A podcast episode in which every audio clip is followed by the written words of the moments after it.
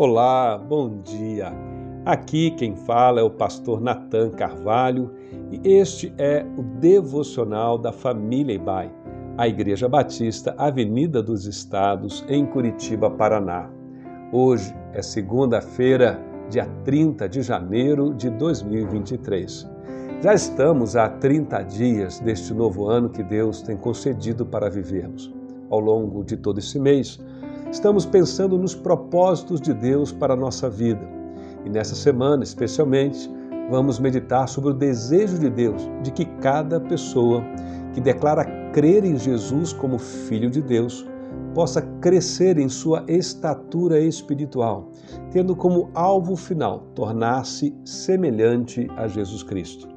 Em Efésios capítulo 4, versos 11 a 13, nós lemos: E ele designou alguns para apóstolos, outros para profetas, outros para evangelistas e outros para pastores e mestres, com o fim de preparar os santos para a obra do ministério e para que o corpo de Cristo, isto é, a igreja, seja edificado, até que todos alcancemos a unidade da fé e do conhecimento do Filho de Deus e cheguemos à maturidade, atingindo a medida da plenitude de Cristo. Desde o princípio, conforme lemos em Gênesis, lá na criação, o plano de Deus era que todo ser humano refletisse no mundo a glória da sua imagem e semelhança. Assim como pais que, com alegria e um orgulho próprio, identificam semelhanças de si mesmos com seus filhos. Em toda a criação, somente o homem foi feito à imagem de Deus. Porém, como a Bíblia nos ensina, com a entrada do pecado no coração humano, essa imagem foi distorcida, foi danificada e tornou-se incompleta. Por isso, Deus enviou o seu Filho Jesus ao mundo, para que através de sua vida e de sua morte em sacrifício por nós na cruz do Calvário, a maldição do pecado fosse removida e novamente a plena imagem e semelhança de Deus fosse restaurada em cada pessoa. Escrevendo aos Colossenses, capítulo 1, verso 15, o apóstolo Paulo declarou que Jesus é a imagem do Deus invisível e, nesse sentido, primogênito, primeiro de toda a criação. Em Hebreus, capítulo 1, verso 3, o autor diz que ele, Jesus, o Filho, é o resplendor da glória de Deus e a expressão exata do seu ser.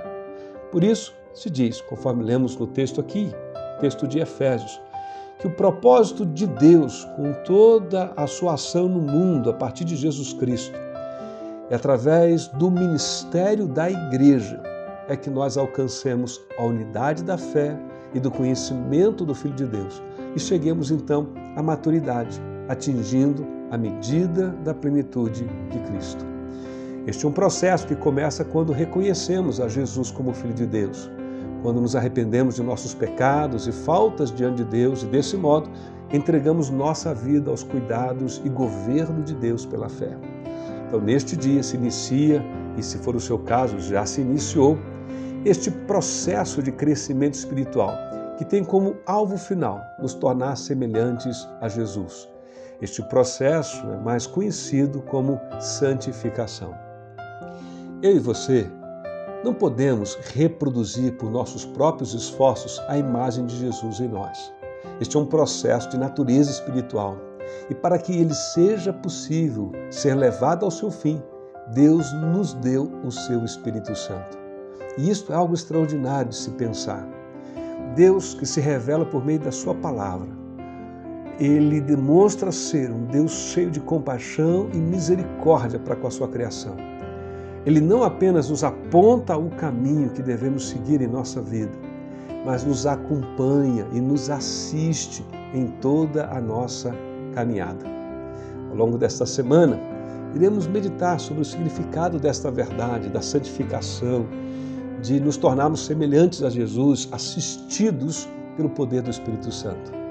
E o nosso desejo é que eu e você possamos perceber o que nos cabe fazer para cooperarmos com Deus neste processo. Desejo a você ânimo para prosseguir ao longo de todo este ano, crescendo e tornando-se cada dia mais semelhante a Jesus. Que Deus, o Pai, te abençoe de modo muito especial assim nesta segunda-feira.